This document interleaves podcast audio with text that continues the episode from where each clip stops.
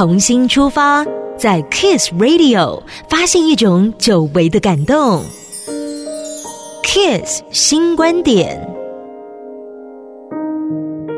先跟大家分享一段话：当你放下面子赚钱的时候，说明你已经懂事了；当你用钱赚回面子的时候，说明你已经成功了；当你用面子可以赚钱的时候，说明你已经是人物了。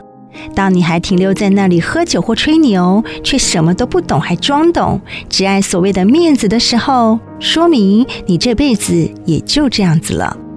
现代社会，网络渐渐取代人与人之间的亲身交流，有多数的互动都是虚浮的，也很可能是虚伪的。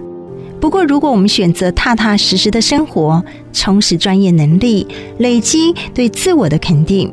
还是能以里子为基础，进一步去提升社会地位，获得那所谓的面子。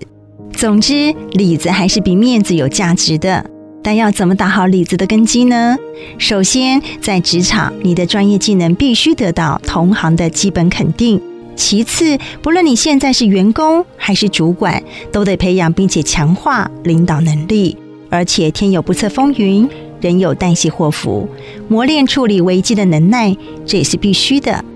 另外，与他人相处时，请别炫耀你的智商高超，应该展现的是体谅及包容别人的情商。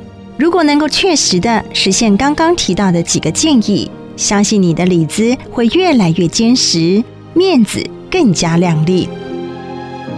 想要收藏更多资深媒体人卢子卢智楚的 Kiss 新观点，请搜寻 Kiss Club，以时光淬炼的卢氏哲学，带您细细品味。